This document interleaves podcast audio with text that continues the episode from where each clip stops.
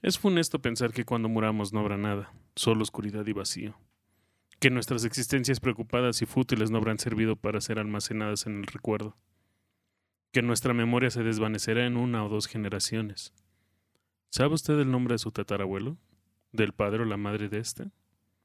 ¿Sabe de sus sufrimientos y desdichas? ¿Sus gustos o placeres? No, seguramente no. Y de usted tampoco sabrá nada el día de mañana. No será ni siquiera un fantasma en la tempestad del olvido. Carlos Seguren. Es momento de que pasen a la zona oscura.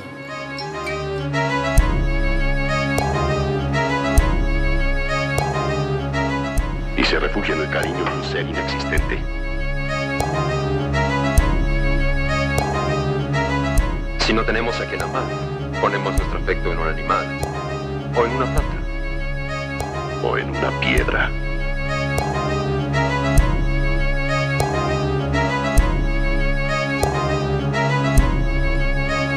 Además, ninguna enfermedad mata así, con esa rapidez. El miedo puede hacerlo, señor. Solo el miedo puede matar con esa rapidez. Alfredo, ¿has visto esa película? La de. Tiene que ver con la piedra. El libro de piedra. El libro de piedra. Yo no lo he visto, pero por aquí me dicen mis compañeros que está fabulosísima. Es algo que voy a tener que poner en mi to-do list. Hola, mortales, ¿cómo están? Bienvenidos sean a la zona oscura. Yo soy Alejandro. Y yo soy Alfredo. ¿Cómo otra estás, vez. Alfredo? ¿Cómo estás? ¿Estando? Estando. Uno no nunca puede dejar de estarme. Aquí tengo enfrente de mí a la deidad, poderosísima deidad. Hello. Y aquí al lado de mí tenemos a Chava, el esclavísimo Chava. Chava el esclavo.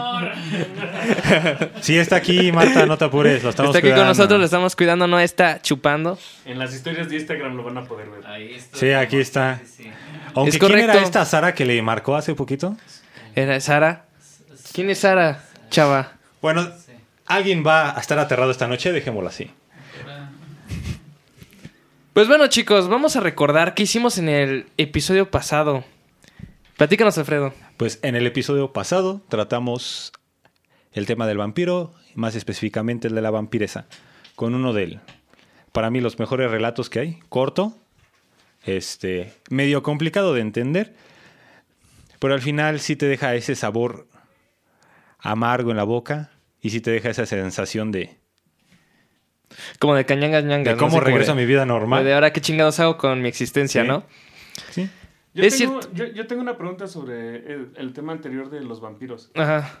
¿Por qué es tan odiado este, el de Crepúsculo? Porque destruye el concepto de vampiro que tenemos moderno. O más bien el concepto de, no el moderno, sino más bien el concepto de vampiro que tenemos, tal cual. Destruye, destruye la, ¿sabes qué? La tradición del vampiro. Lo convierte por completo en un ser como extraño, literalmente en algo que no es un vampiro. Ok. Solamente es un ser que se alimenta de sangre. Sí, digo, porque a mí me sacó un poco de onda que brillara. Pero no conozco de vampiros yo. Ok. eh, No, es que más allá de que rompa con la... Pero me, ast- me abstraí. Pero, perdón. ¿En dónde estaba? Más Ah, allá sí. que rompa. Más allá de que rompa contra la tradición, es que no sigue el arquetipo del tal del vampiro. Más que tradición hay que irnos a los arquetipos, estos, estas imágenes o si quieres ver relación de simbolismos que todos tenemos respecto a temas que son muy humanos. O sea, realmente cualquier persona con pensamiento va a tener un arquetipo de, este, de esta manera. Sí, es claro, porque el tema principal del odiado vampiro de Crepúsculo es que es que los vampiros no son así. No, Fue no, así no como solo que- es que no sean así, sino Fue, por- lo- fue como lo que se dijo, ¿no? En su momento. Es que los vampiros no son así. Un vampiro le teme a la luz no porque brille, sino porque el sol, la luz del sol le quema. Pero es que si te lo piensas, ni siquiera en Drácula menciona que la luz del sol le queme. Simplemente dice que viaja de noche.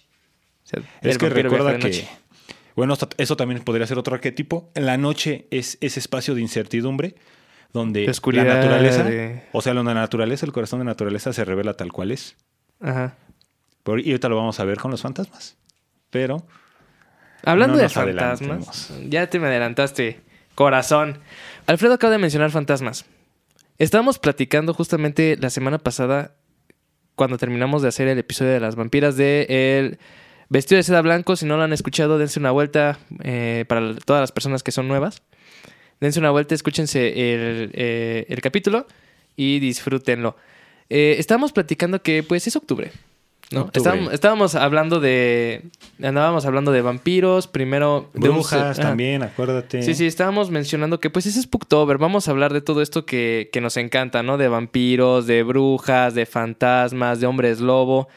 Y eh, después de una deliberación en la que participa- participamos todas las mentes creativas de este su podcast más- mágico, místico, cómico, En musical. especial, sí, sí. Ella dio la mejor Ah, idea. Sí, di la mejor idea. Este. Se nos ocurrió la grandiosa idea de hablar de fantasmas.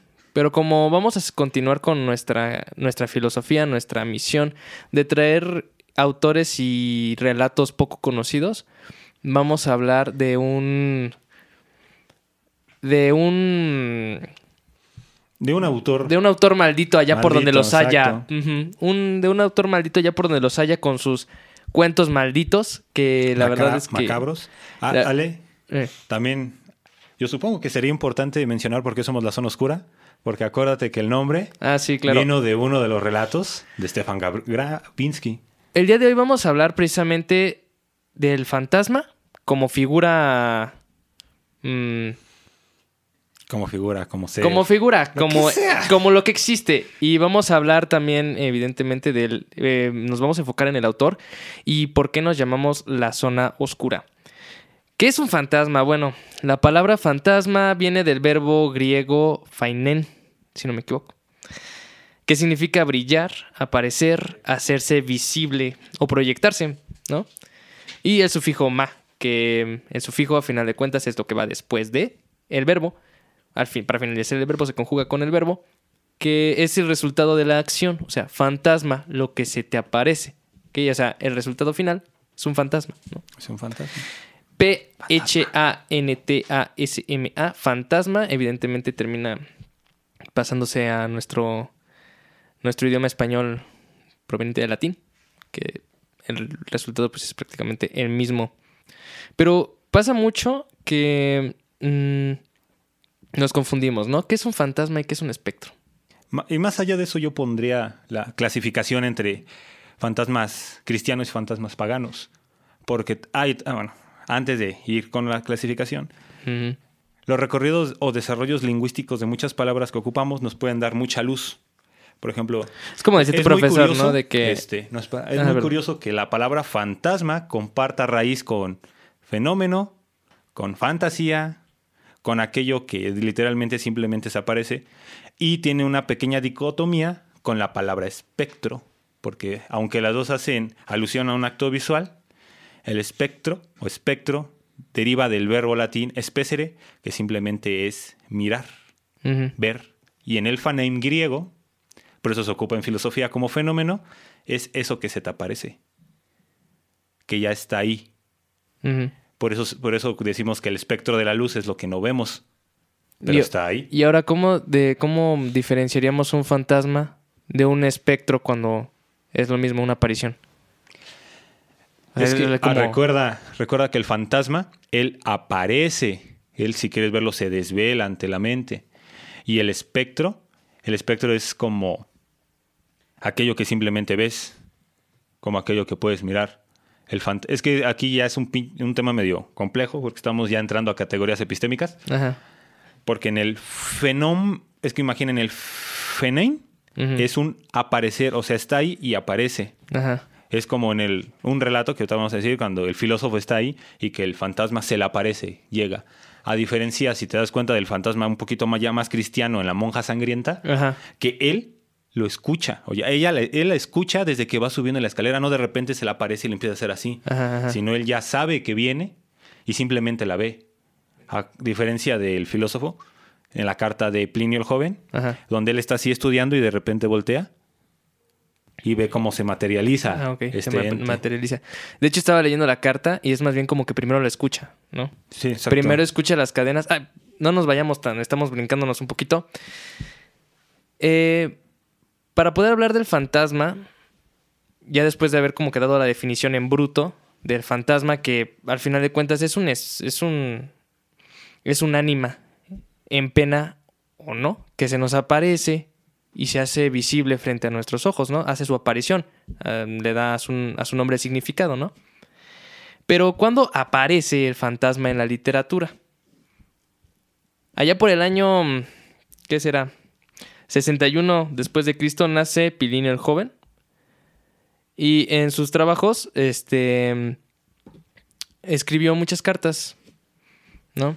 Por ahí escribió una carta eh, que le manda a su amigo Lucinio Sura, que le explica, le, le- le dice que tiene mucho tiempo libre, ¿no? Algo así como, tengo mucho tiempo libre, la, la neta no tengo nada No que tengo hacer. nada que hacer. Estoy bien pendejo y me voy a dedicar a aprender, ¿eh? Es Nini. Es Nini. Y, y me voy a dedicar a aprender, ¿no? Me voy a dedicar a aprender y le pregunta, oye, ¿tú crees en fantasmas? Y le manda una siguiente carta y le dice, es que te tengo que contar algo. O sea, esto es evidentemente con, con nuestras palabras, ¿no? Nada que haya salido de su Sí, igual pluma. Si quieren checar el libro, tampoco es publicidad, está en la línea. Editorial Gredos, las cartas de Plinio el Joven. Libros Es séptimo, la- carta es la- séptima. Es la carta de vigésimo séptima, libro 7, ¿no? Ok, habla de la aparición de... Habla de una casa ateniense que la gente prefiere evitar. Porque suceden cosas raras ahí. Ajá, en la noche suceden cosas raras. En la noche, que esto es ¿Cómo? importante. En la casa de la Mijangos, men. Como en la casa de la cas- de- como en la, como en la casa de la Zacatecana. ¿no? Para los que son de acá de Querétaro, entenderán. El, el punto es que en esta casa aparece el. aparece la este. la aparición, el fantasma. Y llega un. llega un filósofo. Atenodoro, si no me equivoco. Adenodoro, sí. Ajá. Y. Y descubre que pues la renta está bien pinche barata. Y dice, güey, no mames, una ganga. Aquí o hay ratas o hay leprosos así. Yo hubiera hecho eso. Cualquiera. Entonces llega. En tiempos de pandemia. Sí, que quiere. Tiempos de Dice, pandemia. no, no, no. Y se va y pregunta, oigan, ¿por qué mi, que esta pinche casa está tan barata? Y le explican, ajá, porque en la noche se aparece un espectro, un fantasma, una, un, un ente que desconocemos, que, que ag- agita unas cadenas y, y asusta a la gente. O sea, en la noche cuando estás ahí tú tranquilo ya te vas a jetear. Aparece un güey con unas pinches cadenas y hace un ruidazo y, y no, nadie quiere estar ahí. Y dice, men, ok, réntamela. Yo la quiero. Atenadoro se pone, saca su, su estilo y sus tablillas y se pone a escribir en la noche para, mm, primero para verificar si es correcto esto de que viene la aparición, ¿no? Viene el Fainen, se le presenta. Eh, y pues empieza a escribir y a, y a dedicarse a sus pedos precisamente para mantener su mente ocupada y que el miedo, y así, y así lo explica, que el miedo no se apodere de él. Dada una hora, no recuerdo si menciona la hora particular o simplemente dice que aparece. Aparece en la noche. Ajá, simplemente dice que aparece en la noche y empieza a escuchar, mientras él está escribiendo, empieza a escuchar un sonido como de cadenas que las arrastran. Y cuando voltea la mirada y se da cuenta que allí está este ser que está mm, llamándole la atención con las cadenas, moviéndolas y tratándolo de asustar. Y este me lo ignora. Dice, eh, vete la chingada, ¿no? Pero es tan insistente que se para, Atenodoro se, se levanta y lo sigue a donde lo quiere llevar y encuentra que su alma está en pena porque no enterraron sus huesos adecuadamente. Entonces, para que un fantasma esté se, se haga presente en nuestra en nuestro en- a nuestras visiones, a nuestros ojos, hay Ahí muchas espectro, hay muchas este a nuestro espectro exactamente Exacto. hay mucho, hay muchas, este, mm, ¿cómo decirlo? Razones. Puede ser, ya sea como lo estaba mencionando Alfredo al principio, eh, la forma pagana de decirlo es que no fueron enterrados apropiadamente, mm, fueron humillados, fueron maldecidos antes de morir. Maldecidos. Por ahí hay historias interesantes acerca de, de, de personas malditas que no, no pueden encontrar el descanso. Tal vez to- toquemos algo parecido después. Eh, porque, pero si lo vemos del lado cristiano, porque hay un antes y un después del, del fantasma pagano y del fantasma Al cristiano. cristiano. Antes, por el simple hecho de haber muerto sin honor, como un cobarde, te hacía fantasma. ¿no? En las leyendas, se me ocurren leyendas nórdicas o irlandesas, que hay fantasmas que, mm, que mm, vagan sin rumbo por una casa, por un ¿Cómo se llaman? En los campos de batalla. En los campos de batalla, ajá, sí, sí. Eh, y también en- yo leí hace mucho tiempo una historia en particular de un fantasma que tenía como, que estaba como haunting, este, espantando un, un, este, un faro, ándale, sí. Está, ah, por- precisamente porque se fue a esconder de la guerra, mm, lo- se fue a esconder de la guerra eh, en el faro como cobarde y muere sin honor por cobarde y no encuentra el descanso, ¿no? Esa es la, como la manera en la que podemos verlos a los fantasmas cuando están, cuando no son, cuando son paganos, mejor dicho, ¿no? Y luego pasan a, eh, pasamos al concepto cristiano del, del fantasma que muere por, el- que, que muere, perdón, que se mantiene como fantasma debido a su incapacidad de vivir bajo los mandatos de Dios, ¿no? Imagínate, cometes un, sin querer un, un pecado. A ver, dime. Sí es tal cual por los conceptos de Dios, pero con el cristianismo entra un concepto que no se tenía antes, es el concepto de culpa. Ajá. Lo que realmente diferenciaría, o yo lo pondría así, al fantasma cristiano del pagano, es que el pagano se siente culpable por acciones que él no pudo realizar y tuvo que realizar, o por ciertos ritos que se le tuvieron que dar, y el fantasma cristiano se siente culpable, y porque se siente culpable, yo lo pondría así, no puede morir, porque tal vez haya cesado su vida biológica, pero yo sí pondría la, la pregunta en el aire, y ahí para que ustedes la piensen, ¿el fantasma realmente está muerto? ¿O por qué viene a pedir ayuda a los que amamos vivos? ¿En dónde está? Porque si nos vamos a la Iliada, todos los que no son, todos los que no le pueden pagar al barquero, no están ni vivos ni están muertos. Pero el cristianismo pone esas, como que esa tela, esos valores que tú dices, esos principios, y esos principios te culpabilizan. Es algo que va a criticar Don Nietzsche. Pero partiendo de ahí tenemos una imagen del purgatorio, como la elabora Dante. De Ajá. ahí tenemos las almas en pena. ¿Cuántas leyendas mexicanas no hay de algo La que, llorona. sí, que por algo y porque Dios no le brinda ese perdón, Ajá. no puede morir? Porque realmente yo no sé si el fantasma esté vivo y la neta no sé. Pues, pues también, po- también podríamos tomar como el concepto del fantasma que viene para vengarse.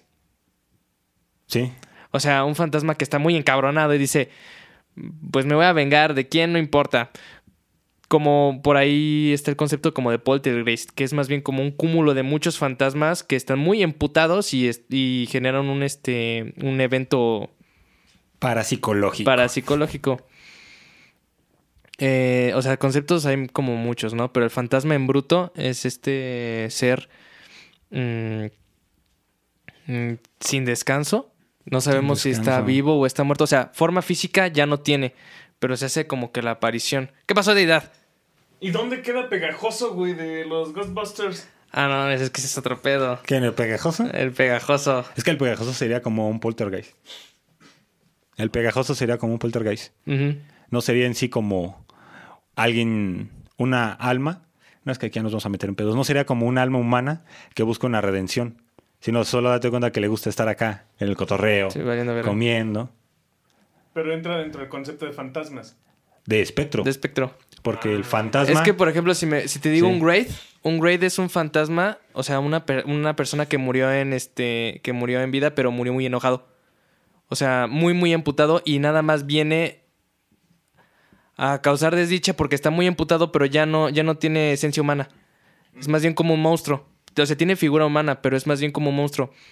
También, por ejemplo, por ahí en, en, este, en Países Bajos hay historias de la Nunwraith, que es lo mismo, solamente que es una mujer que se iba a casar y fue traicionada y murió durante, o sea, murió antes de, de casarse. Y llega vestida de novia y todo lo que quieras, como lo es la Llorona, que, o sea, si ponemos, si ponemos la leyenda de la Llono- Llorona, perdón, sobre este concepto de Nunwraith, queda perfectamente, porque es una novia que regresa de la muerte muy emperrada. También podemos hablar de las Banshees, pero son más bien como un augurio de muerte. O sea, me explico. Ah, para Espectro, el fantasma ya es este. La figura humana. La figura humana que todavía tiene, vamos a decir, una conciencia y quiere algo de aquí. Sí, quiere algo de viene nosotros. A pedir algo. Ajá. Viene a pedir algo, quiere algo y lo necesita urgentemente porque está sufriendo. Y un espectro es un poltergeist, un wraith, un, este, una banshee, que son criaturas que no tienen ya nada que ver con, la, con, con el humano y están aquí más bien para atormentar porque ya no tienen concepto ellos de su propio tormento. Y bueno, entre espectro y fantasma, creo que la diferencia es como la, la parte más difícil como que de agarrar el pedo, ¿no? Que es un espectro y que es un fantasma porque la gente suele agarrarlos como que al mismo tiempo, ¿no? Entonces, estaba leyendo yo, Alfredo, ¿qué crees? Un librito aquí que nos encanta, que fue como de lo primero que agarramos. Estaba leyendo yo a Stefan Gravinsky. Mm, ya solo decirlo me excita. Un, un cuento en Ninguna particular. mujer me va a dar tanto para hacer como los relatos De de, Stefan. Gravinsky. Que quede claro. Perdón, me exalté. Güey, estaba leyendo precisamente un. Un relato de este, de este enfermo, desgraciado, perro mental, llamado La amante de Samota, ¿te acuerdas? Para quienes no conozcan a Stefan Gravinsky, este desgraciado es un polaco que nació en 19 1887. Polaco. Polaco. En, en un pueblito llamado Kaminoka Strumalowa que está cerca de lo que ahorita actualmente es Leópolis en Ucrania. Gravinsky, eh, a los 22 años, se gradúa de mm, la Universidad de Low, que en estos tiempos es Leópolis, en sus tiempos era Low. Eh, estudió filología y literatura mm, polaca. Y a sus 22 años escribe un librito que se llama La colina de las rosas, que es un librito de, de cuentos que él autoditó. La gente lo mandó a la verga, como que no le interesó, hasta que por allá de 1919 escribe su obra póstuma, ¿no? Su magnum opus, vamos a llamarlo. El demonio del movimiento o Demon Ruchu, que se llamó en polaco. Y de ahí viene, pues, algo, una historia muy interesante, porque, Alfredo, a ver, platícanos por qué nos llamamos la zona oscura. Ah, pues precisamente nos llamamos la zona oscura, como les. Por este enfermo. Porque Stefan Gravinsky tiene un relato que se llama El amo de la zona oscura. Y decidimos al final utilizar el nombre de la zona oscura, no porque, aparte de que porque hace como alusión a este misterio, es porque cuando este tipo que está enamorado de una casa entra a la zona oscura, ya no puede salir. Luego lo Una leeremos. serie de, de Ah, criaturas raras lo poseen, lo agarran, Lo transforman, al lo punto de que lo transforman. Y al- a tal grado que cuando sale de la zona oscura, Ya no sé. ya no es él, sino es otra más de las criaturas que habitan La zona oscura. Por eso somos la zona oscura, porque es el, la tirada que tengo yo con Alejandro. eh, que al final, después de que escuchen varios de nuestros capítulos, ya no salgan de este tipo de relatos. Y no es que no se queden ahí, ¿no? Pero pues que sí se adentren más, Pues porque sí, sí, sí. Está, está muy chido el cotorreo que traen estos compitas. El chiste es enfermarlos como nosotros nos estamos enfermando. Yo creo que este es uno de los eh, autores, como dicen por ahí, malditos por donde los haya, que nos enfermó a nosotros, ¿no? Que literalmente nos volvió así como que locos por ese tipo de literatura. Lamentablemente, Stefan Gravinsky y sus relatos son tan raros que la traducción al español Es So- nula. es, es nula y solamente nula. existe una edición Sí.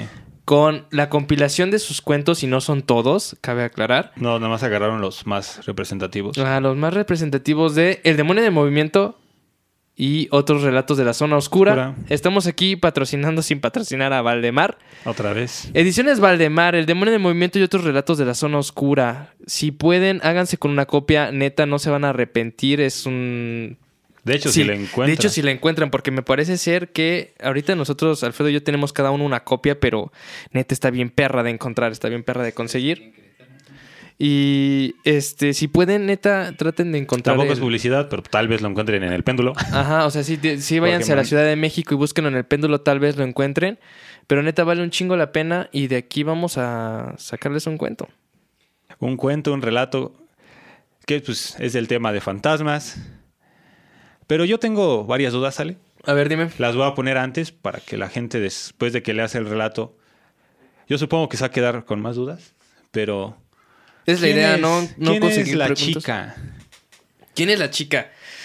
Y más allá de quién es la chica, ¿qué es la chica? Verga, es que Sin spoilers. Es que ahora sí vamos a Sin tener que spoilers, vamos neta. a tener que este que analizar esto bien bien bien a fondo porque sí está bien perro. Sí, o sea... ya ahorita, es- pero no, no. ahorita no nos adelantemos, no brinquemos todavía a conclusiones. Eh, vamos a ver. Pues bueno. Te- pues bueno, al final de cuentas, Gravinsky tiene una historia bien, bien triste, ¿no? Este men escribe acá sus libros, su libro bien perro, este, de Monrucho, el demonio de movimiento, y que lo lleva a la fama. Cuando llega a la fama, la gente lo empieza a notar. Los críticos lo empiezan a not- a notar. Dicen, no manches, este güey acaba de escribir un- unos pinches relatos bien perros que la verga, ¿no? Y resulta que este güey dice, a mí no me gusta este tipo de fama, no me gusta seguir este tipo de modas. O sea, porque puedo seguir, puedo seguir el mismo, el mismo camino. O la misma fórmula que ya me dejó éxito. Ajá, sí, sí. Y, Pero no. y seguir y, o sea, y rico, ¿no? O sea, y morirme rico. Pero el güey dijo que no. Que él no va a seguir modas y él no va a hacer las cosas igual. Y se mete en otros pedos de más, más de ocultismo, más psicológico, más parapsicológico. Y la gente en Polonia lo empieza a rechazar. Lo empieza a ver así como de que ya vete a la verga, ¿no? Entonces, eh, este güey fallece solo, Ahogado en su propia sangre. ahogado en su propia sangre de los estupos tuberculosos y nos dejó como legado este increíble relato.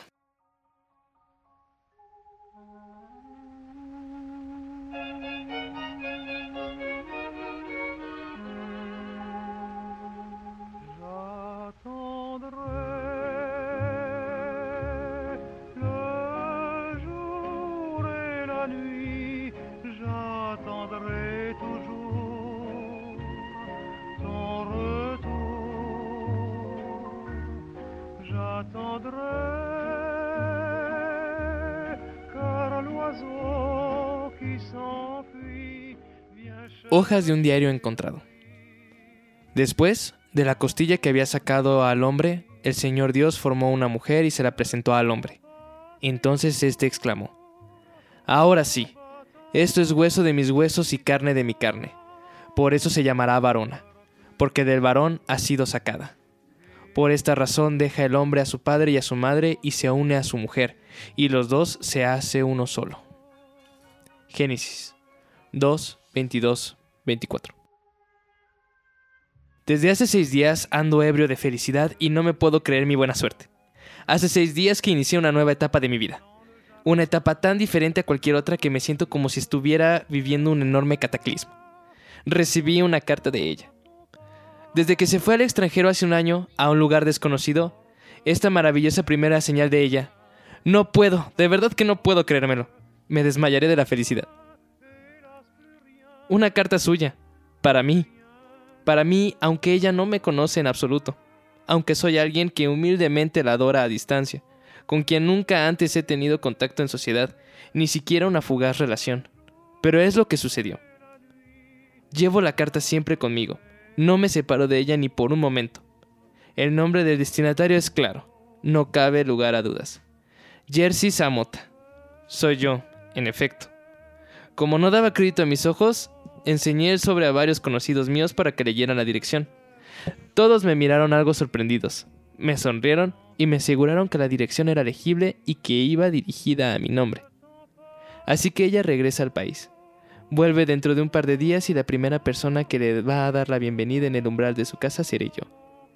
Yo, que apenas me atrevería a levantar mis ojos, borrachos de adoración, durante los encuentros casuales en lugares públicos, en la avenida de un parque, en un teatro, en un concierto. Si al menos pudiera presumir de haber captado su mirada con anterioridad o una fugaz sonrisa de sus orgullosos labios, pero no. Parecía que me ignoraba por completo. Antes de esta carta estaba convencido de que ni siquiera sabía de mi existencia. No se había dado cuenta, quizá, de que llevaba años arrastrándome, tímido tras sus pasos como una sombra distante. Yo era tan discreto, tan poco intrusivo, pero mi anhelo la envolvió con sus rayos distantes y delicados. Así que tuvo que intuirme. Con el instinto de una mujer sensible, percibió mi amor, mi sumisa e infinita adoración. Al parecer, los invisibles vínculos de simpatía que existían entre nosotros durante todos estos años se habían reforzado en la distancia y ahora la atraían hacia mí. Bienvenida seas, hermosa mía. A esta hora de la tarde, el día se inclina ante mí con brillos claros y apacibles, y con la cabeza alta susurro una canción ahora que gozo de tu favor. Mi enigmática señora. Hoy estamos ya jueves. Pasado mañana la veré a esta misma hora del atardecer, no antes. Así lo ha querido ella, expresamente. Tomo su carta en mi mano. Esa inestimable cuartilla de papel lila que desprende un sutil aroma de heliótropo, y la releo por enésima vez. Querido, ven a la casa del número 8 de la calle de Sileonoa el sábado 26. La puerta del jardín estará abierta. Te espero. Que se cumplan los anhelos de muchos años. Tuya, Jadviga Caligris. La casa del número 8 de la calle de Siliona. Su casa. Bajo los tilos. Un majestuoso palacete de estilo medieval en medio de un exuberante jardín, aislado de la calle por una tupida malla metálica y un bosque. El destino de casi todos mis paseos diarios. ¿Cuántas veces me había acercado por la tarde, a hurtadillas, a este rincón apacible y había tratado de vislumbrar, con el corazón acelerado, la sombra de su figura tras el cristal de la ventana? Impaciente por la espera del añorado sábado, he estado allí varias veces y he intentado entrar, pero la puerta del jardín estaba siempre cerrada. A decir verdad, el pomo cedía bajo la presión de mi mano, pero la cerradura no se abría. Probablemente no ha vuelto todavía. Tengo que ser paciente y esperar el tiempo que falta. Estoy extremadamente nervioso. Ni como ni duermo. Solo puedo contar las horas, los minutos. Aún quedan tantas 48 horas.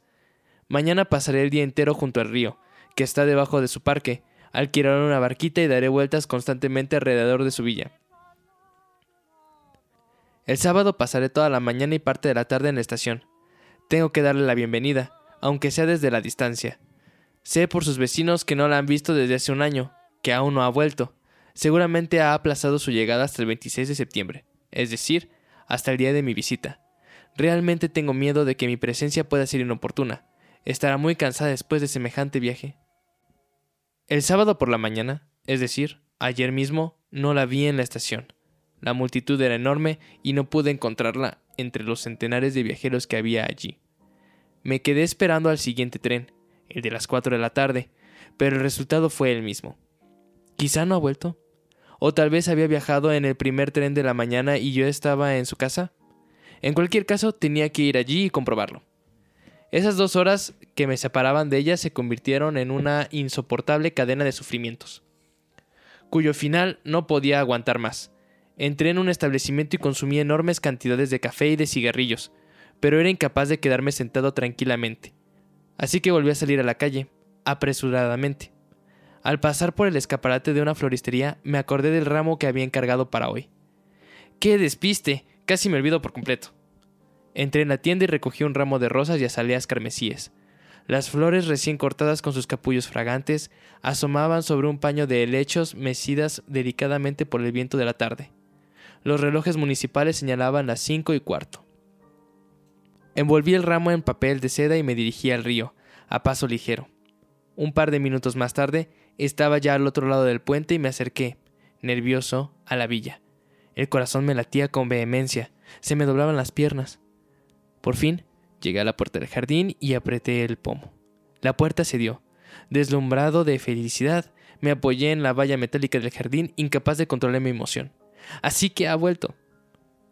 Dejé pasar varios largos minutos. Mi mirada perdida vagaba por las filas de tilos que, situado a ambos lados de la acera, formaban una calle que llegaba hasta la puerta de entrada. En un lado, entre los arbustos de mora y cornejo, se entrevía el esqueleto de un senador de otoño, envuelto en parras. Unas hojas rojas se deslizaban sobre el enrejado, entrelazándose con la hiedra seca. En los arrietes, flores de otoño, ásteres y exóticos crisantemos. Las hojas amarillentas de los castaños y las de color ladrillo de los arces caían sobre los abandonados senderos, cubiertos de césped y mala hierba. Las dalias sangraban junto a una seca cisterna de mármol. Grandes garrafas de cristal reflejaban los colores del arco iris. En medio de la ligustre, sobre un banco de piedra, alfombrado de agujas de conífera, dos lúganos gorgojeaban una canción antes de iniciar el vuelo. Al fondo de la calle, a la luz del atardecer, flotaban los plateados hilos de las telarañas. Empujé con las dos manos la puerta entreabierta de la entrada y subí a la primera planta por una escalera de caracol. Me llamó la atención la falta de vida. El palacio parecía muerto. Nadie salió a mi encuentro, no había personal de servicio ni otros habitantes de la casa. Las enormes copas de las lámparas eléctricas iluminaban con luz clara y deslumbrante las vacías salas y galerías. En la antecámara abierta, con hospitalidad para recibir a un visitante, llamaban desagradablemente la atención las vacías perchas, sus lisas bolsas metálicas brillaban fríamente en reflejos de cobre pulido. Me quité el abrigo. En ese momento el sonido de los relojes municipales entró por la gran ventana de estilo gótico. Daban las seis. Llamé a la puerta de enfrente. Nadie respondió desde el interior. Me sentí confuso. ¿Qué hacer? ¿Entrar sin permiso? Quizás se había dormido, cansada del viaje. De pronto, la puerta se abrió y ella apareció en el umbral. Bajo la diadema real de su pelo castaño me miraban sus ojos profundos, orgullosos a la par que dulces. Una diadema de pelo incrustada de esmeraldas adornaba su cabeza clásica, digna del cincel de Policleto. Un suave peplo, blanco como la nieve, envolvía su figura rellena y madura, y caía en armoniosos pliegues hasta sus pies enfundados en unos zapatos antiguos. Bajé la cabeza ante su esplendor. Ella, mientras tanto, dio un paso atrás y con un gesto de la mano me invitó a pasar a la sala. Era un espléndido dormitorio à l'antiqué, de un sofisticado estilo. Sin decir una palabra, se sentó al fondo de la alcoba, en una cama esculpida en guialio antiguo. Me arrodillé en la alfombra a sus pies y apoyé mi cabeza en sus rodillas. Me abrazó con un gesto cálido, maternal, y, después de sumergir su mano en mi pelo, empezó a acariciarlo suavemente. Nos mirábamos a los ojos sin pausa, incapaces de saciarnos con lo que contemplábamos. Permanecimos en silencio. No pronunciamos palabra alguna, como si tuviéramos miedo de que un sonido imprudente pudiera ahuyentar al ángel encantador que había unido nuestras almas. De pronto, ella se inclinó sobre mí y empezó a besarme en los labios. La sangre se me subió a la cabeza y me golpeó con la fuerza de mil martillos. El mundo giraba ebrio a mi alrededor y perdí el control. La agarré bruscamente y, al no sentir resistencia por su parte, la tendí en la cama con un amoroso frenesí. Con un movimiento rápido, apenas perceptible, se desabrochó la fíbula de ámbar de su hombro, dejando al descubierto la belleza de su cuerpo. Y la poseí con dolor y anhelo infinitos, con los sentidos embriagados y el corazón cautivo, con el alma enloquecida y la sangre hirviendo. Las horas pasaban a la velocidad del rayo, fugaces como sus destellos, cargadas de felicidad. Los instantes pasaban veloces como los vientos de la estepa, precisos como raras perlas. Cansados de placer, nos sumergimos en sueños maravillosos, de bosques paradisiacos, de cuentos mágicos, para despertar después en una ensoñación aún más bella y hermosa. Cuando por fin abrí los pesados párpados, sobre las seis de la mañana, y miré alrededor, plenamente consciente, Jadviga ya no estaba a mi lado. Me vestí con rapidez y, tras esperarla en vano durante una hora, regresé a mi casa. Estoy mareado, siento fuego en mis venas. Tengo que tener fiebre porque mis labios están agrietados y siento un extraño amargor en la boca. Al andar me tropiezo con las cosas y me tambaleo como si estuviera inconsciente. Veo al mundo como a través de la niebla, del dulce velo del trance. Al día siguiente, después de volver a de la redacción, encontré en mi escritorio una carta de Jadviga. En ella se fijaba la fecha de nuestro siguiente encuentro en su casa. En un plazo de una semana, es decir, de nuevo un sábado en la tarde. La cita se me antojó muy lejana, así que me dirigí a la villa bajo los tilos. El martes por la tarde, sin embargo, la puerta del jardín estaba cerrada. Enfadado, di varias vueltas al palacio, con la esperanza de verla en el jardín en una de sus sendas. Pero los senderos estaban vacíos, solo el viento levantaba manojos de hojas marchitas, y las empujaba en misericordia en largas y sombrías filas. A pesar de que ya había oscurecido del todo, no vi ninguna luz en las ventanas. La casa permanecía silenciosa y muerta, como si nadie viviera en ella. Probablemente Jadviga pasaba las tardes en una de las habitaciones que daba al sur, es decir, en el ala menos accesible a la mirada de los transeúntes. Me fui desanimado. Mis intentos durante los siguientes días tuvieron el mismo resultado. Resignado, tuve que acatar su decisión y esperar hasta el sábado. No obstante, me extrañaba mucho el hecho de que, durante toda la semana, no me encontrara en ningún rincón de la ciudad, ni en el teatro ni en el tranvía. Al parecer, había alterado mucho su estilo de vida. Jadviga Calegres, que había sido objetivo de la inconsciente admiración de todos los dandis y don Juanes de la ciudad.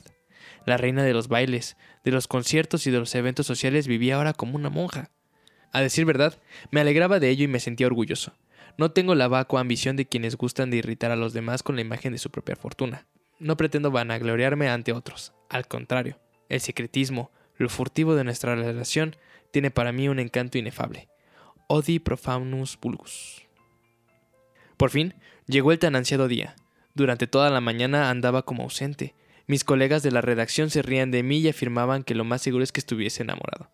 Samota está loco. susurró el crítico de teatro.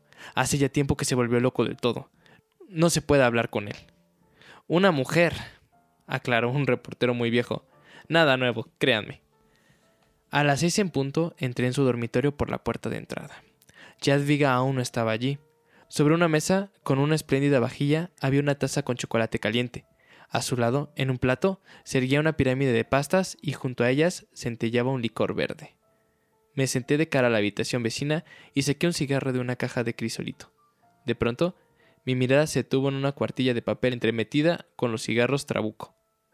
Reconocí su letra. El destinatario de la carta era yo.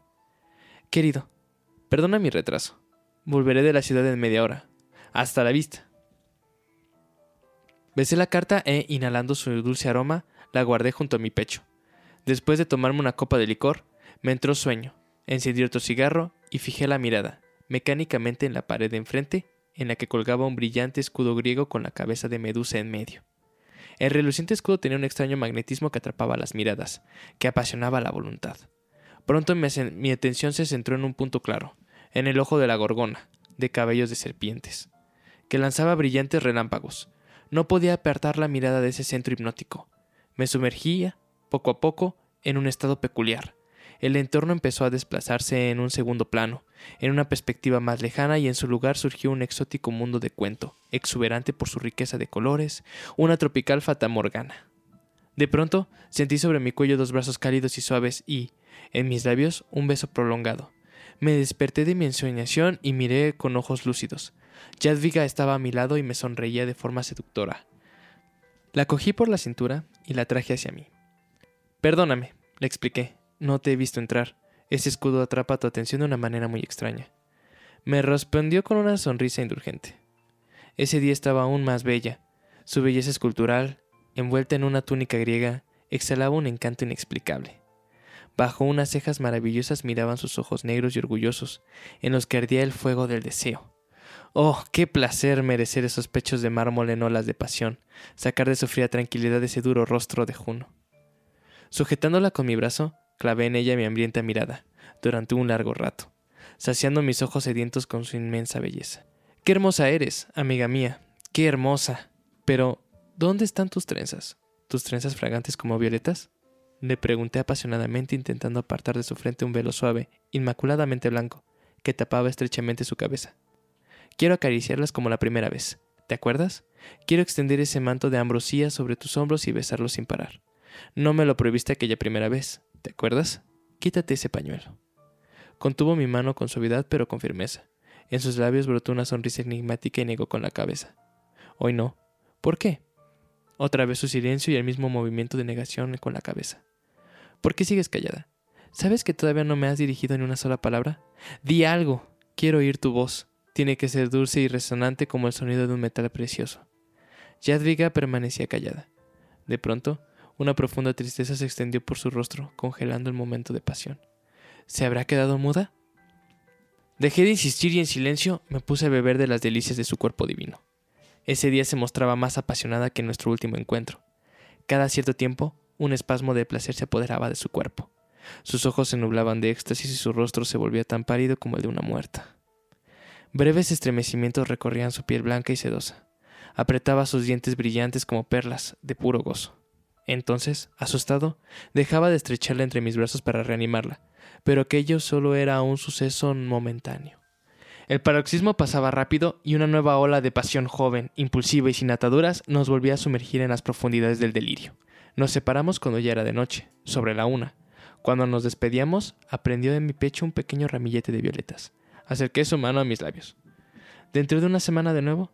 Asintió con la cabeza en silencio. Así será. Adiós, carísima. Y me fui. Cuando estaba poniéndome el abrigo en la antecámara, me acordé de pronto de que me había olvidado la pitilleta en una consola. Sin quitarme el abrigo, volví a la habitación por ella. Perdóname, dije dirigiéndome al lugar donde había dejado a Jadviga hace apenas un momento. Pero la frase se quedó sin terminar. Jadviga ya no estaba en el dormitorio. ¿Habría ido a la habitación paredaña? Sin embargo, no había oído el ruido de la puerta abriéndose desde dentro. Mmm, qué curioso. Farfullé guardándome la pitillera. Qué curioso. Pensativo, bajé despacio la escalera y salí a la calle. Mi relación con Jadwiga Caligeris dura ya un par de meses y sigue envuelta, a los ojos del resto del mundo, en el más absoluto misterio. Nadie sospecha que soy el amante de la mujer más bella de la capital. Por ahora, nadie nos ha visto juntos en público. Supongo que la gente ni siquiera sabe que ha vuelto al país. Al menos, esa es la impresión que tengo después de unas cuantas conversaciones casuales con algunos conocidos. Es extraño, porque parece como si Jadwiga hubiera vuelto a escondidas, como si quisiera que nadie la viera. Probablemente tiene algún motivo secreto, que prefiere no desvelarme. No la presiono. Sé comportarme de manera discreta. En general, mi amante es una mujer extraña y le gusta rodearse de misterio. Todavía tengo que acostumbrarme a sus caprichos y adaptarme a sus excéntricas costumbres. Cada cierto tiempo encuentro algo inexplicable en su comportamiento. A pesar de que llevamos juntos casi medio año, todavía no he oído su voz. Durante las primeras semanas, le preguntaba con insistencia por los motivos de su silencio. En respuesta, al día siguiente de nuestros primeros encuentros recibí de ella una carta en la que me pedía que no le preguntara más por su mutismo, que dejara de atormentarle innecesariamente y cosas parecidas. Al final me di por vencido y dejé de insistir. Quizá había sufrido un accidente y había perdido realmente el habla. Quizá sentía vergüenza por su defecto y, en lugar de reconocer su problema, prefería dejarme con la duda. Seguimos viéndonos una vez a la semana, siempre los sábados. El resto de los días no me recibe.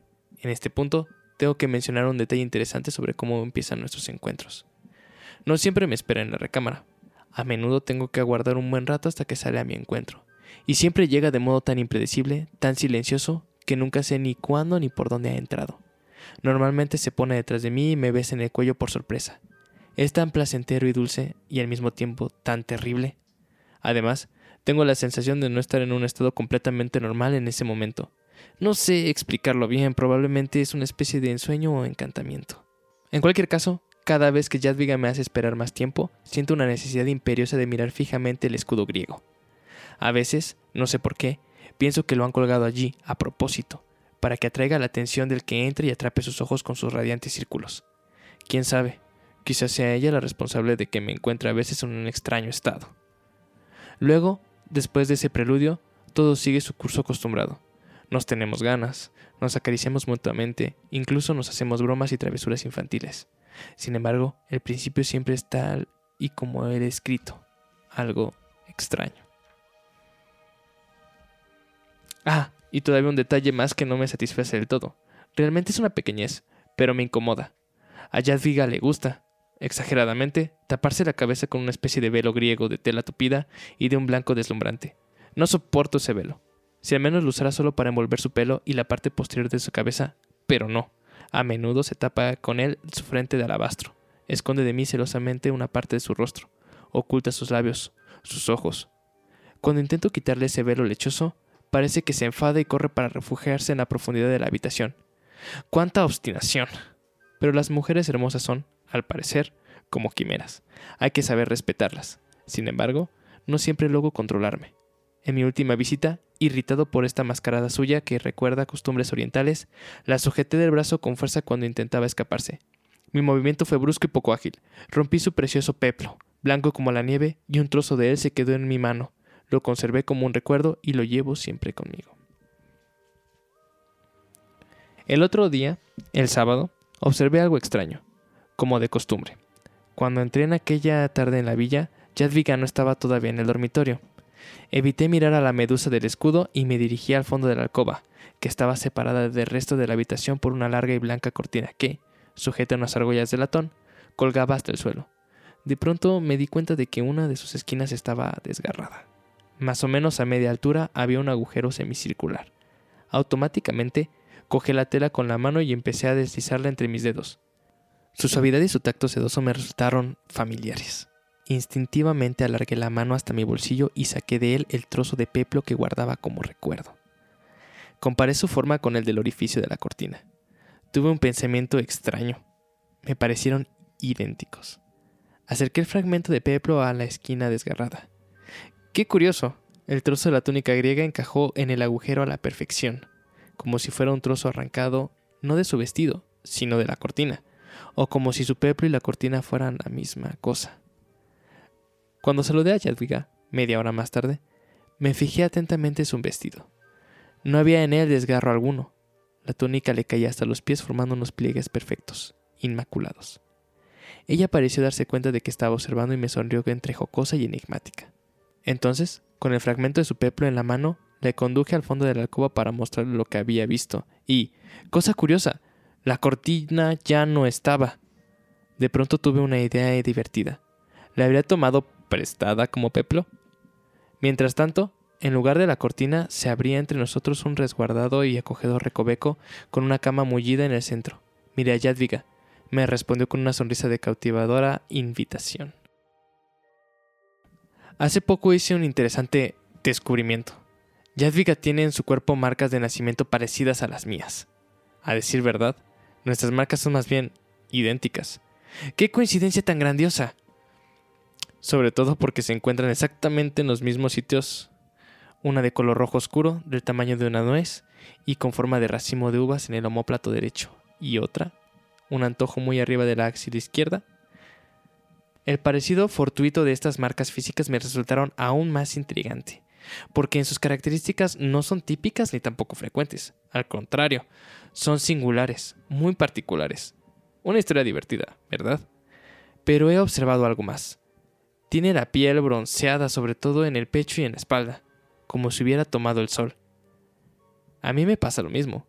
Mi epidermis adquirió la misma tonalidad tras años de baños solares, pero dudo que su caso pueda tener la misma explicación. Que yo sepa, Jadwiga evita el sol y corre las cortinas para protegerse de él. A mí me pasa lo contrario. El sol me gusta mucho y dejo que entre a radales en mi habitación. Las excentricidades de Jadwiga exceden definitivamente todos los límites.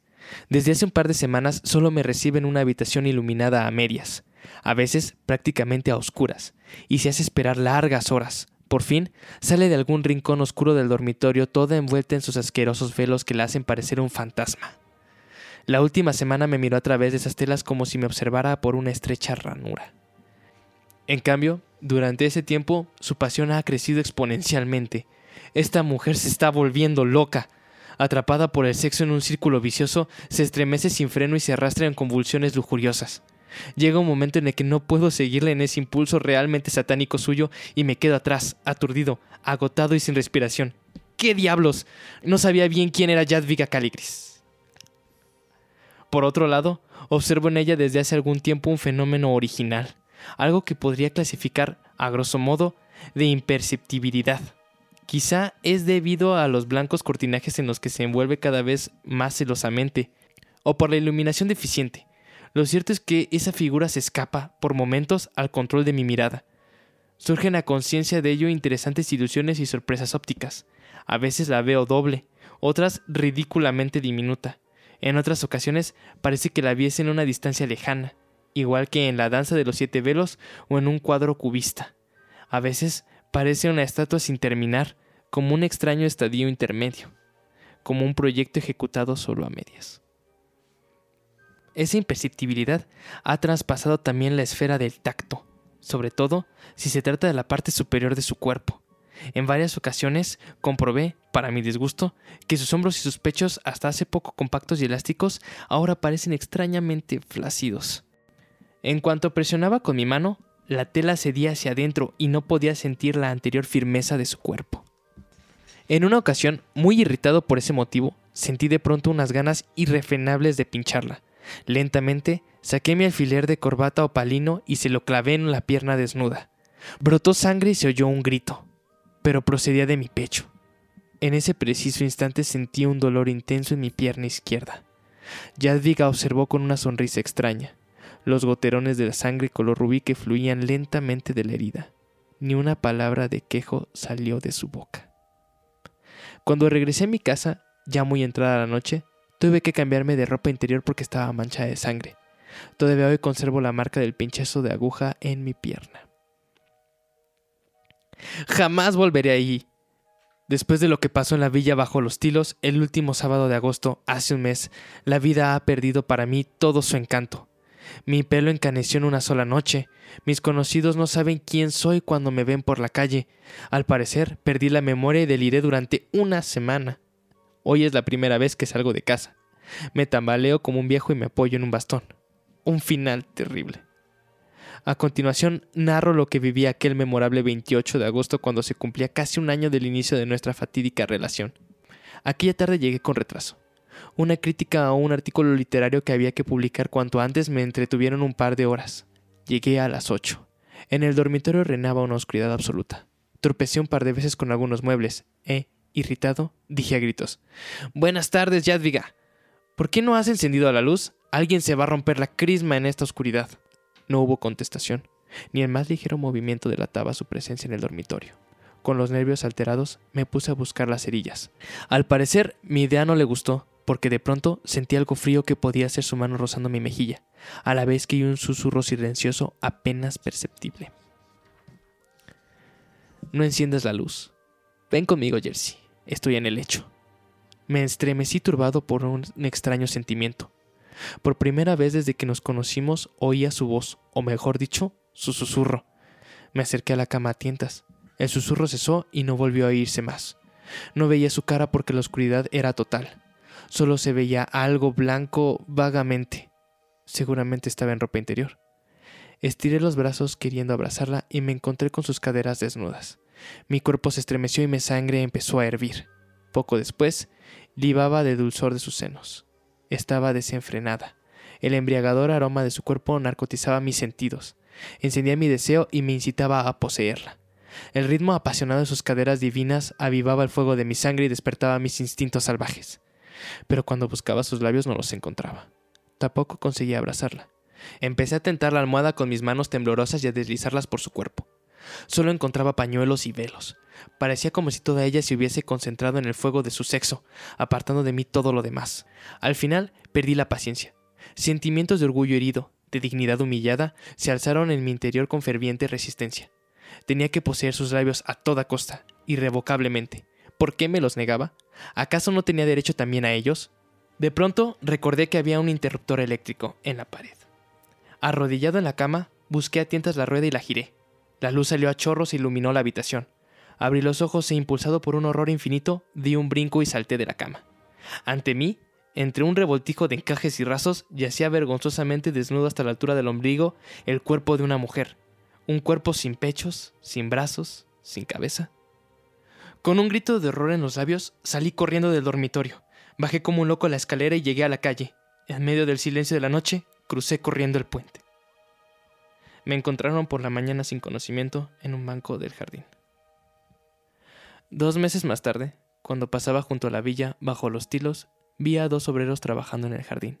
Envolvían los rosales en paja para protegerlos del invierno. Un hombre elegantemente vestido emergía por un sendero diciendo algo. Movido por una necesidad irrefrenable, me acerqué a él inclinando el sombrero. Disculpe, ¿esta es la casa de Jadviga Caligres? Hubo un tiempo que fue suya, respondió.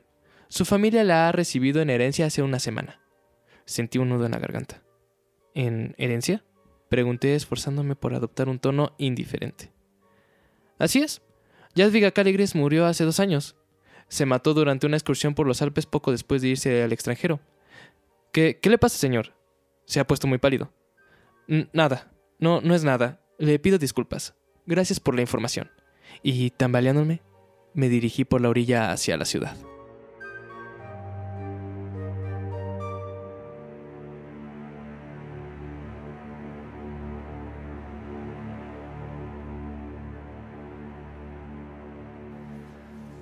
¡Ay! ¿Cómo lo ven, mortales? Semejante obra de arte que les acabamos de meter en la cabeza. Yo sigo sacado de pedo. Cada que leo esta mierda es como de... Sí, porque fíjate que es como la quinta vez que lo leo y neta siempre me quedo de... No mames, o sea, neta, no mames. ¿Qué tenemos que decir acerca de este cuento? nuestros- Sí, sí, nuestras... nuestra- nuestros orgasmos. un Sí, lado. sí, porque estamos como que acaparando mucho, nos estamos orgasmeando, aquí estamos acaparando mucho tiempo de eso. ¿Qué opinas, Alfredo? No tu lo sé. cara de Está- valiendo verga estoy- está muy cabrón. Está muy, muy sí, es que es mucho análisis, güey. Tienes que analizar muy, muy cabrón. No, es que te, te vuela la cabeza, te vuela la cabeza. Yo creo que Y es algo que ya hemos también. mencionado anteriormente, ¿no? Que no es necesario como grandes descripciones o tantos vuelos de o vuelcos de trama o agregar tantos pinches personajes para crear situaciones y person situaciones, las emociones de los personajes, los personajes se desarrollen bien y tengas una historia que empieza bien sensual, bien Ajá, sí, romanticona sí. y termina en una verdadera mentada de madre. Es Pero que porque es una no es difícil. madre, y ¿no? sabes qué, mira, y yo creo que voy a no hablar por todos los hombres que nos están escuchando. No es difícil imaginarte en esa perra situación. Así como te lo plantea este güey, no es difícil ponerte en los zapatos de esa mota. Así de fácil. Eh, te quedas como de, verga, ¿qué haría yo si estuviera en esa perra situación? ¿Cómo me pondría o cómo me comportaría si estuviera en esa situación? Sí, pero pues, también Gravinsky hay que recordar que era maestro de literatura Sí, de y secundaria. ¿no? filólogo. Sí, sí. Este, así que este güey no andaba con pendejadas de escribir. Y de hecho, si nos ponemos a analizar el, la estructura de su propio relato, de su propia narración, güey, comparte estructura con las obras que mencionamos al principio, pero este güey le da su toque. Y algo en lo que se enfoca ese güey es en el espacio. Cómo el ¿Cómo, espacio. cómo te mete en el espacio, no? Sí, la descripción del espacio y de la oscuridad que hay en el espacio para el punto culminante de esa pasión exacerbada que vuelve literalmente loco a este güey. Por no el- saber ajá. realmente qué está pasando. Que lo vuelve loco. O sea, inclusive el punto de que lo único que tenía que hacer el pendejo era sumar uno más uno. Y seguía en la pendeja. Voy a comentar la vez de la, del vestido que rompe, que rompe el vestido de, de Jadviga. Y resulta que era una parte de la cortina del No eran las cuarto. cortinas. ahí es como que está como mucho a, como mucha interpretación, ¿no? ¿Qué es Jadviga? No quién es. ¿Qué es Jadviga? La amante de Samota, claro que sí. Pero ¿quién es? ¿Qué es? Yo lo veía como una sublimación, pero una sublimación aquí sí súper cabroncísima, mega súper pinche erotizada del propio deseo de este güey. Porque acuérdate que empieza diciendo que. Ah, sí, claro, era el admirador secreto súper enfermo, ¿no? Súper enfermo. Que ahorita los llamamos stalkers, pero es, en ese tiempo era el admirador secreto, ¿no? Ahorita son un stalker cuando estás metido ahí como pinche enfermo en el, en el perfil de tu crush, ¿no? Pero este güey en otro, Sí. a otro nivel. A otro nivel. Para, para la época en la que está contando el cuento, ¿no? Sí, es Sí. que en ese tiempo ese güey estaba más bien como que la veía a lo lejos. Imagínate un pinche güey todo enfermo con su... Ándale, boyerista. Con sus pinches binoculares viéndola de, este, con una barquita ahí, este, por el río de su... De, del palacio de esta vieja, ahí, este, mm, eh, remando y con sus binoculares viéndola por el ala este del, del palacio, ¿no? Porque esa parte también está bien chingona y bien interesante el, mm, el ambiente, cómo lo forma. ¿En qué, este, ¿en qué etapa está ambientada? Está 1920, 1930. Sin embargo, siempre hay un sin embargo con estos güeyes. Gravinsky es uno de los pioneros que se atreven a revolucionar el cuento gótico. O sea, la estructura es gótica, claramente por la descripción de los lugares, por la figura, pero la situación emocional del tipo este raya entre lo parapsicológico, cuando dice que solo ve su cara, pero no sabe y siente su cuerpo, a lo psicológico de personalidades, porque podría parecer que ese güey es el mismo que se escribe las cartas para ir a la casa y que la casa es la que desencadena ese deseo reprimido Ajá. y lo libera. Y yo en un, un punche punto de la pinche historia, sí dije, se está cogiendo una puta sábana. Sí, de hecho, sí. Sí, o sea, Sí, da muy, la idea de que, o sea, lo podemos ver desde un punto paranormal en que se está dando un fantasma, se está cogiendo un fantasma, o lo, puede- o lo podemos romper eh, en que él mismo se está mandando, como mencionabas, él conocía tan bien a esta, a esta vieja de lejos, a Jadviga, que se escribía cartas en papel lila, las perfumaba, Y se las se las mandaba. mandaba el enfermo. Aquí lo importante es cómo chingados entró a la casa. Bueno, pues. Hay enfermos en todos lados. Ajá, pero mira, menciona mucho que es estrictamente los sábados. Los demás días no puede entrar a la casa. No, bro, checa, checa la primera narrativa de la primera vez que va a la casa. Dice que la puerta estaba abierta, entra, empuja la puerta y no puede pasar. Tiene que esperarse a una hora posterior y resulta que la, a, la hora posterior ya está abierta. Recuerda que pues, para mentes, yo no lo llamo desviadas, pero pues, para mentes un poquito trastornadas que me gustan, seguir los rituales es muy puta. Es como muy en los pinches asesinos seriales, día, Ah, hora y cosas así. O sea, tiene que ser exacto, si no, no están en el... Exacto. O sea, por decirlo como más mundano, no está en el mood. sí, no, no, no crea. No puede, no puede, term- no puede culminar el, este, no, no te nos mueras de idea, tú eres divino. Este, Pensé en algo. no puede culminar en el, no puede culminar el ritual si no lo hace tal cual es. Exacto. Y lo inte- este güey es un puto genio. Es que lo hila con elementos de las visiones de fantasmas que se tienen en los relatos góticos desde el velo Ajá. hasta que es fan- hasta que está fría, hasta que es pálida e incluso la primera vez cuando quiere ver su cara que dice que a él le parece haber visto un cadáver, Ajá. pero ella se hace hacia atrás y solo ve eso- esos labios ardientes que nunca pudo besar y supongo que por eso el güey se No, sí los puede besar porque te menciona al principio que cuando se le presenta, sí la, sí la, sí la besa, se besan. Mm. Pero dice conforme pasa el tiempo, conforme, se la- conforme van pasando los meses y se le está dando literal, o sea, vamos a hablar en términos muy coloquiales, muy vulgares, se le está dando y, con e- y conforme su relación avanza, ella se hace más difusa. va tomando más la apariencia del Ella se hace más él, porque también menciona las marcas de nacimiento, Entonces, sí, el color de la piel y cuando el cabrón se se pincha se la pierna. pincha la pierna. Y aquí es cuando sí entra mucho sentido la teoría que tienes, porque cuando la intenta este, lastimar, se lastima a sí mismo. Pero al final, él mismo menciona que se va volviendo viejo. Es que ahí está. Que se va. Ahí es cuando entra, cuando la delgada línea entre lo real y lo fantasioso se rompe. ¿No? Porque si seguimos con esta idea de que el men se está cogiendo una sábana, se rompe completamente cuando menciona que en el transcurso de un año su cabello se volvió gris, necesitaba un bastón para. para este. Andar. para andar. Entonces yo lo podría ver. a mí me gusta ver las cosas desde el misterio. Yo lo podría ver que sí se estaba mm, dando a un ente supernatural, a un espectro, a un fantasma, y que éste le estaba robando todo lo que él era. Pero también lo podemos ver de que a lo mejor no pasó un año, güey. Además- más tiempo. Perdí la noción del tiempo. Mucho más Pero, tiempo. pues, además aquí el pedo también es que es su diario, o sea, es la visión de ese, Ajá, es la visión de sí mismo, de ¿no? sí mismo. Sin embargo, acuérdate que en realidad la realidad simplemente es un constructo del lenguaje y de tus percepciones. O sea, si para ti algo es muy, muy, muy, muy cabrón y lo sientes real, lo vas a plasmar como real.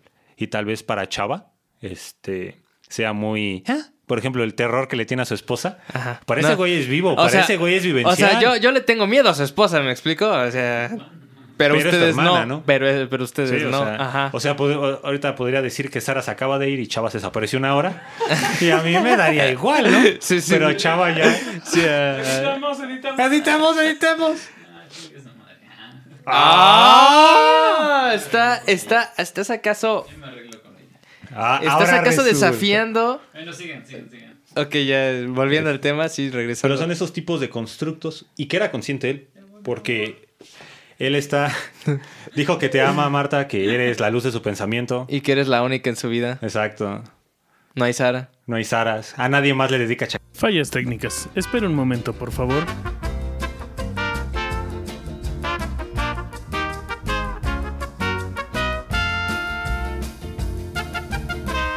Regresemos, regresando. Regresa Alfredo, regresa, por favor.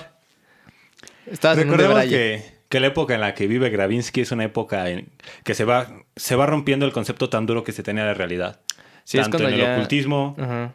ocultismos, teorías parapsicológicas y todo este desmadre de una realidad que no podemos ver, pero también este lado científico, nuevas teorías y nuevas interpretaciones del tiempo. Tenemos vidas paralelas muy interesantes, Berson, Einstein, este, también tenemos a este, ¿cómo se llama esta? Blavatsky. A Blavatsky. Es, sí, Blavatsky, esta, Que el- que, que ya estaban entrando mucho en el pedo del ocultismo, ¿no? Blavatsky escribe Easy sin velo, si no me equivoco. Sí. Sí.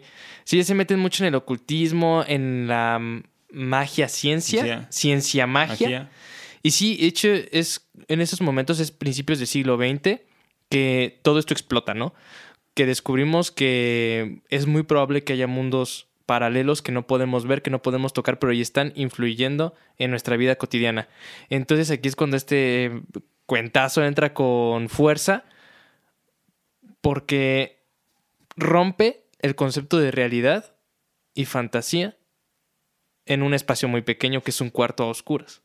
Sí, y además lo interesante es cómo poco a poco va delimitando el espacio. Te das cuenta, Sí. toda su narración Ajá. te va sugestionando a que va de, Primero de, de grandes afuera. espacios Ajá, de grandes va- espacios muy complejos. Y ya sí, si nos ponemos acá de pinches locochones teóricos mamalones que le hacen a todos, podría ser una caída o una reducción de lo que él conoce, esa luz que conoce, a lo más profundo, a esas tinieblas. Sí, que porque empieza de día, del- ¿no? del Empieza deseo de día. ¿Sabes a qué me evocó mucho? Cuando cambiamos de horario. Que, o sea, ahorita te explico cómo. Ahorita estamos en horario de verano, ¿no? Cambiamos, no tardamos en cambiar horario de invierno. La noche llega más pronto. Y si te das cuenta, este men, la noche le llega más pronto conforme va avanzando el cuento. Y llega un momento en el que ya está completamente oscuras y entra en desesperación y dice, a la verga voy a encender la luz y lo que ve lo vuelve loco. O más bien, denota su locura, se da cuenta de que está loco. Yo no lo llamaría loco. ¿Se da cuenta de, de qué cosa estaba cogiendo? ¿Qué Pues era? es que te lo menciona como. Te lo menciona como un par de piernas, ¿no?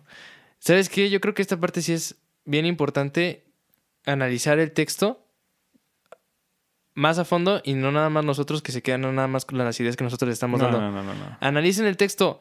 Lamentablemente, bueno, no lamentablemente, para nosotros mejor, escúchenos una y otra vez. Analicen el texto porque conseguirlo ahorita está medio complicado. Hay una película muy vieja, es del 27. No sé si esté traducida al español. ¿Cómo se llama? La amante es mota. Órale. Nada más que, ¿cómo se Mm, llama? Sí, yo tampoco sabía. Es muy antigua. De hecho, creo que se hace casi 1927. Mm. Sería buscarla. Casi, casi es paralela a Nosferatu. Ah, ok. ¿Podríamos darles, continuar con un análisis más a profundidad de este relato porque da pie mucho de eso? O sea, da a un pie de análisis bien, bien perramente profundo. Yo me atrevería a decir que está académico.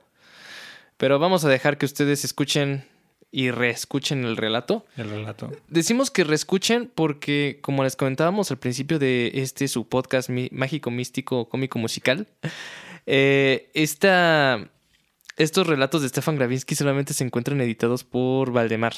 En, por el momento hasta ahorita una única, un Una única único número. en español. Sí, en español. Pueden encontrarlos, este, si no me equivoco, traducidos por este un, otro polaco, Lepsinski, eh, pero en inglés. Está en inglés. Ajá, y están en separados. Es el demonio de movimiento en uno y este la zona oscura en, en otro. Sí, las clasificaciones de los cuentos Sí. varían. Tal vez comentemos el demonio de movimiento en un futuro podcast.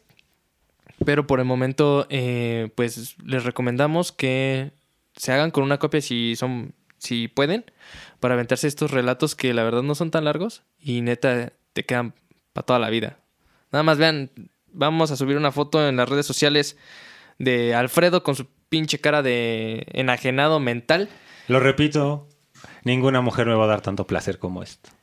Jamás. Hablando de nuestras redes sociales, síganos en Facebook, síganos en, En Instagram. Instagram. Ya estamos un poquito más activos. Ahorita vamos, este, vamos a estar, de hecho, más activos en esta nueva plataforma. De, bueno, ¿qué, qué nueva plataforma? Nuestra llegada a la plataforma de Instagram. Denos su like, déjenos su su Comentario. Déjenos su, imp- su impresión, la impresión que tuvieron de este cuento en Instagram, en Facebook también. Ahí estamos este, casi todo el rato dándole Promociona este pedo. Y les recordamos también que ya nos encontramos en Spotify y en muchas aplicaciones, la verdad, de, de podcast. Nos encontramos en Anchor, nos encontramos ya en Google Podcast. Google Podcast. Y pronto estaremos en Apple Podcast para aquellos pudientes que tengan su poderosísimo iPhone.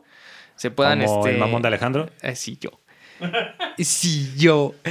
Eh, síganos, déjenos su poderoso like, déjenos su comentario. Eh, Alfredo, ¿algo más que agregar? ¿Algo más que decir? Lean esta mierda. La verdad es que sí. Léanlo en la noche. O cuando quieran, cagando, no me importa, léenla. Si pueden leerla. También hay una película, no sé si se quedó anterior, pero hay una película. Este, igual si quieren verla, no sé si está en polaco, no sé en qué pinche idioma esté, pero si Aprendan polaco, verla, chingada madre. Véanla, si no, pues van a tener que escuchar la armoniosa Voz de mi nene presente aquí, ahí, Ale Bebito. Todo Sí, Paola es más mío que tuyo. Se va a emperrar. Pero el. Ay, que se emperre, me la venga a hacer el pedo. Pero el punto es que nos dejen sus comentarios y pues, Te amo, mi si amor. les No están, le hagas caso. y si les está agradando estas cosas, pues que nos sigan, nos recomienden, nos comenten. Sí, me estoy prostituyendo por likes. Sí, es lo que veo. Maldita perra desgraciada. Bueno, en fin, nos despedimos. Nosotros somos la zona oscura. Pasamos. Pasamos a la sección de los comentarios, men. Es Hubo comentarios sí, sí, sí. interesantes. Es correcto, es correcto. Ya voy a poner mi cuota. A ver, abre ese iBox, abre ese iBox. Creo que ya lo tengo abierto. Y la aplicación también.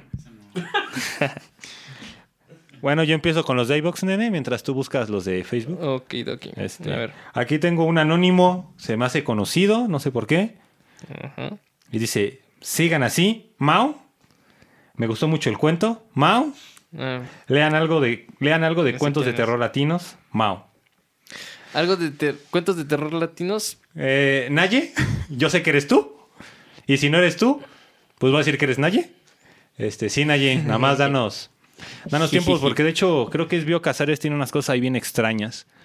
Y creo que también están editados en... en- creo que también los... eh, otro Tiene cosas enfermo. interesantes. También no el sé si Borges. como terror, pero por lo menos me causan la misma impresión que esto. que- Extrañeza. Es que, ajá, Borges es como más. Hay que leer Los Inmortales. Mm. O El Inmortal. me acuerdo. verga. O sea, sí. ¿Sabes qué se me ocurre? Es que es un poquito más amplio. Aura de Carlos Fuentes. Carlos Fuentes también. Este, o puede ser de mm, Amparo Dávila, ¿sí se llama? Eh, podemos leer, claro que sí, vamos a leer más cuentos. Mm, Vamos a eh, leer Olvidas cuentos la, la obra por autonomacia del terror. Cañitas, men. Ah, sí, es que ese ya lo tenemos en lista de, o sea, en la lista de espera en la cola de, de prioridades está hasta arriba Cañitas. Ese lo tenemos que tocar sí o sí. No hay de Lo- otra. Lo, malo es que empiezan de abajo para arriba. Ya sé, no Eh, importa. No, no, no, no. Bueno, sigo. Ajá. Aquí hay un mega comentario. No sé quién seas. 50 pesos la hora. Me puedes dar de comer y jalo. Se llama Pues nada, deidad. En general me pareció un capítulo lleno de diferentes matices que desde el intro cautivan y atrapan al escucha. Después me dice que quiere tener mi miembro en su boca. Es lo que veo. y después, este, el tema me encantó. Y desde mi experiencia creo que ni siquiera notas cuando está leyendo, obviamente. ¡Edición! Edición La aquí. magia poder- de la edición. Porque yo escribo como hablo y hablo como chilango, así que está bien cabrón. Y ya dice el otro host, o sea, aquí mi perro Alejandro. eh, El otro. Yo soy el, otro. sí. ¿Qué onda? Porque Alfredo es el rockstar. Es que Alfredo es el Eh, chingón acá, ¿no? Ah, dice que la mención de Tolkien hizo que mojara sus pantaletas vírgenes. Y que fue su parte favorita. Maldita perra detrás de los vírgenes, ¿verdad? Estúpida. Men, los ñoños me siguen, ¿yo qué? Y no me baño. Hay otro anónimo que dice, me encanta compartido. Ok, muchas gracias por compartir. Tienes un lugar especial en nuestro corazón. Anónimo. Anónimo, porque ahora sí no Sí, sabe. ahora sí sabemos quién es. no sé. Mamá, muchas gracias otra vez. Este, me dice, qué gran relato, me gustó esto. Es otro concepto que tenía de lo del terror. Es fascinante, saludos. Yo también te quiero, mamá, saludos hasta donde estés. Y, ah, Yadi, Yadi nos volvió a comentar. Nos dice, son mis perras, saben que los quiero. Yadira, tú eres nuestra madrota, tú nos explotas, Ah, huevo que tú nos azotas y eso nos gusta y nos excita. Mantendré mi Este, opinión reservada. Después sigue Eli Solís, nos comenta desde la Ciudad de México. Marav- maravilloso texto. Ojalá muchos chavos se interesen más por la lectura. Liz, muchas gracias y gracias por seguirme la pista después de que me desaparezco como siete años. Algún día regresaré, no lo sé. Espero que sí. Pues esa es la idea, precisamente acercar a la gente a la literatura, ¿no? Es como nuestro, nuestra misión. ¿Algo más? No, mi madre vuelve a, a comentar. Ajá. Te amo, mami, sí, ya sé. Ok, perfecto. Pues vámonos rápidamente con los comentarios de Facebook, que es hasta ahorita donde nos han dejado. Comenta, mm, evidentemente, un meme que, pues, que publicamos por ahí. Carla Pavón Franco, el OnlyFans de Alfredo pa' cuando. Esa madre ya está hecha, Alfredo. haz los honores de pasar tu link de OnlyFans. Carlita, te lo paso al rato. Pues ya estuvimos platicando Patas. el viernes de eso. Te voy a mandar mis hermosos pies sin cortarme las uñas. Porque sé que te gusta cochinote. Con cinco días sin bañarse. Llevo cuatro días sin bañarme, sí. Cuando te vi ¿No llevaba como tres. Te quiero, Carlita. Gracias por el apoyo. Acosando a Alfredo como siempre. Pues bueno. Recuerden que estamos en Instagram, nos encuentran como la zona oscura IG, todo junto, arroba la zona oscura IG, todo junto. Y nos encuentran en Facebook como la zona oscura. Dejen sus comentarios, nosotros los vamos a leer, vamos este, a hacerlos notar. Y tienen nuestro eterno agradecimiento a aquellas personas que nos siguen y nos están echando paro. Muchísimas gracias. Eh, nos vemos la próxima semana. Pues bueno, nos despedimos. Esta tarde, día, noche, ustedes no lo saben, nosotros tampoco. Y procuren y chequen muy bien que su novia no vaya a ser un fantasma. Oh, su novio. Marta, Paola Oye, y el fantasma que por ahí anda también en mi casa. No digo nombres tú porque... andas ahí. Lluvia. Lluvia, tus besos brillas como, Como la, la lluvia. lluvia.